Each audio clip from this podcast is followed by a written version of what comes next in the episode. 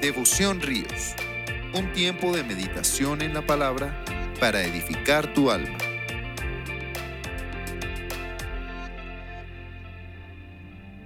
Compartimos el devocional de la Iglesia Cristiana Ríos de Alabanza con nuestro pastor Juan Carlos López.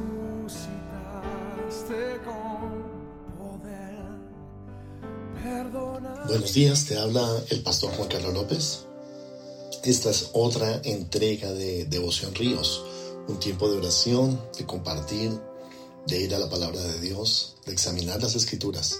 En esta oportunidad, en 1 Corintios capítulo 6, el apóstol Pablo, en el versículo 11, nos dice que ya somos lavados, ya somos santificados y ya somos justificados. Son tres cosas que quiero que aprendas eh, y que te quede como claro en el espíritu y en tu corazón porque ahora el apóstol Pablo nos va a dar unos consejos para vivir mejor.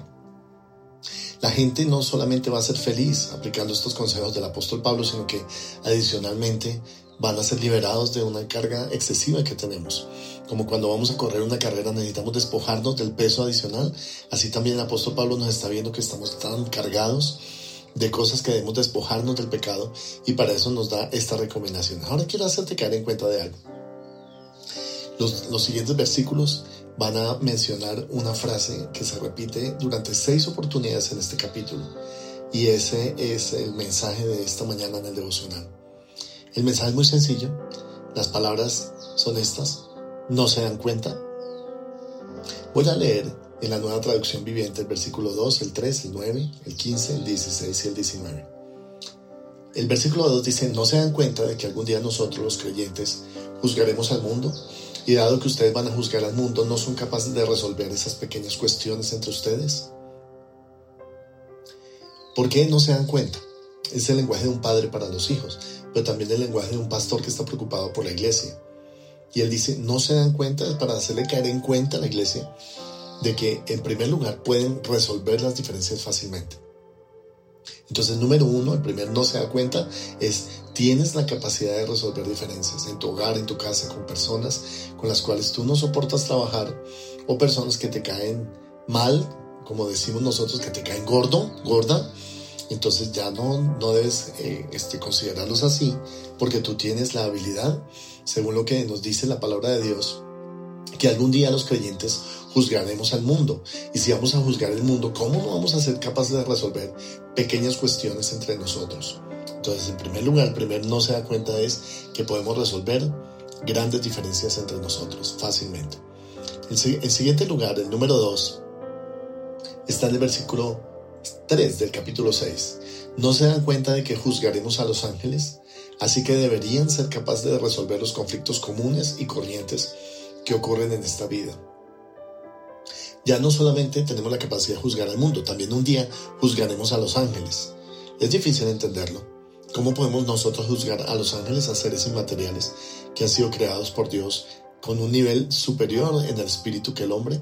Pero sin embargo el Señor dice que ahora que somos redimidos y santificados, lavados, santificados y justificados, podemos incluso juzgar a los ángeles. Entonces dice, ¿no se dan cuenta, iglesia, que tenemos mayor autoridad que los ángeles?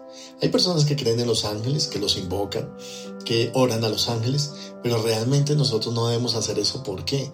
Porque la Biblia dice que tú, en tu estado de conocer al Señor, eres superior a los ángeles.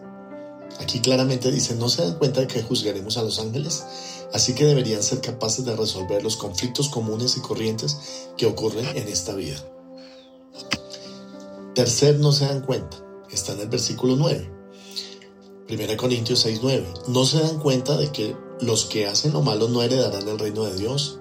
No se engañen a sí mismos. Los que se entregan al pecado sexual o rinden culto a ídolos o cometen adulterio o son prostitutos o practican la homosexualidad. Uno a veces piensa que los pecados más fuertes o los pecados eh, que tengan que ver con inmoralidad son los pecados que Dios no perdona. Pero aquí se pone al mismo nivel la idolatría que la inmoralidad. El adulterio que rendirle culto a los ídolos. ¿Y por qué es así? Porque es verdad, en el corazón de Dios el pecado es lo mismo. Y sin embargo, este versículo 9 nos dice, no se dan cuenta de que los que hacen lo malo no heredarán el reino de Dios. En otras palabras, el apóstol está diciendo a la iglesia que ser santos nos cualifica, nos llena de la cualidad que se requiere para ir al cielo. ¿Cómo podemos heredar el reino de Dios? Entonces nosotros tenemos que dejar inmoralidad, pecados sexuales, idolatría o rendirle culto a las imágenes o seguir practicando la homosexualidad. Tenemos que romper con esas cosas para que nosotros podamos que heredar el reino de Dios.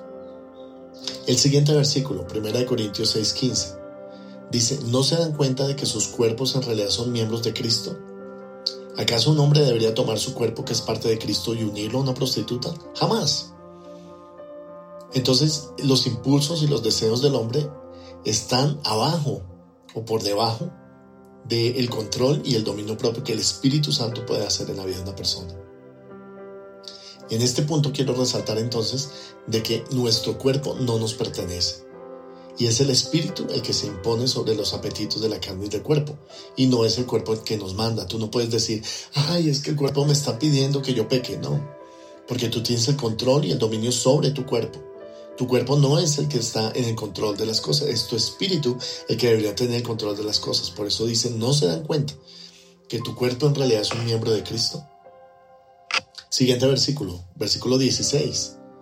Y aquí Pablo dice, y no se dan cuenta de que si un hombre se une a una prostituta, se hace un solo cuerpo con ella, pues las escrituras dicen los dos se convierten en uno solo. Entonces está hablando del misterio de la unión, la unión espiritual entre dos personas. Sé que hay autores que dicen que no hay pacto allí y no puede haber unidad con una persona que no es la esposa.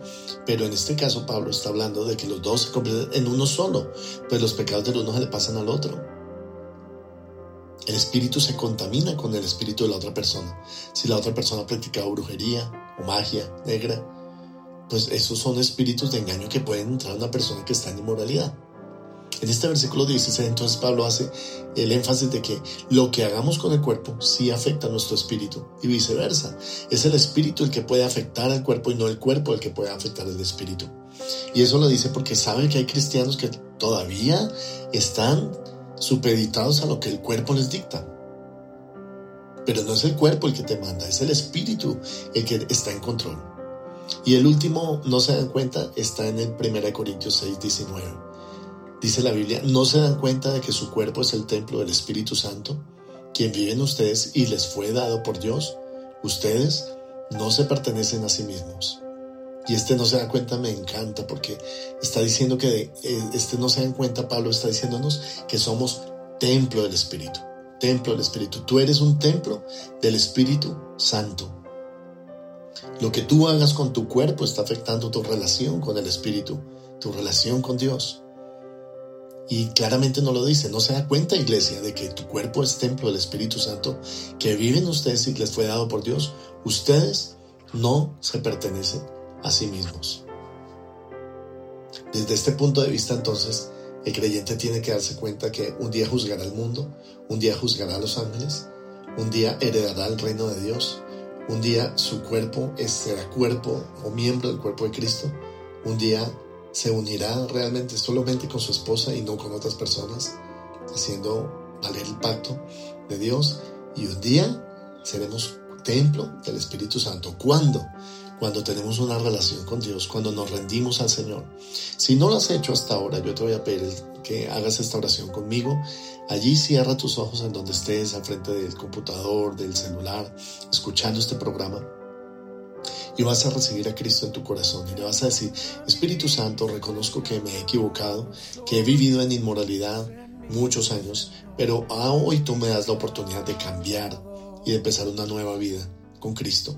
Haz de mi cuerpo el templo del Espíritu Santo y déjame, Señor, ser controlado y guiado por el Espíritu de Dios y no por la carne. Oro esto en el nombre poderoso de Jesús. Amén y amén. Te esperamos en nuestra iglesia, nuestra iglesia en Bogotá. Una vez que termine la cuarentena, vamos a esperarte. Estamos en Bogotá, en la zona norte. Estamos en la carrera 47, número 143 45, dos cuadras abajo de la autopista norte. Estamos allí para reunirnos los domingos, tenemos dos preciosos servicios y por ahora nos estamos reuniendo en nuestro canal de YouTube. Puedes buscarnos Iglesia Ríos de Alabanza Colombia. También puedes buscarnos en el Facebook, en nuestra fan page de Ríos de Alabanza, Iglesia Cristiana Internacional Ríos de Alabanza. Allí te esperamos, puedes participar de los servicios, de los cultos, invitar a tus amigos. Si este devocional ha sido de bendición para ti, por favor reenvíalo a todos tus contactos para que también aprovechen este estudio de la palabra del Señor en devoción, ríos, en Primera de Corintios por este mes. Que el Señor te siga bendiciendo. Un abrazo grande. Muchísimas bendiciones.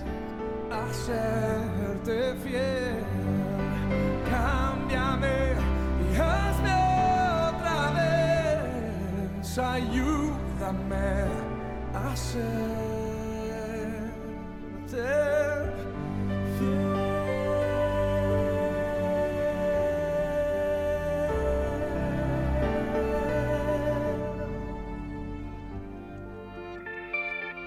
Devoción Ríos, un tiempo de meditación en la palabra para edificar tu alma.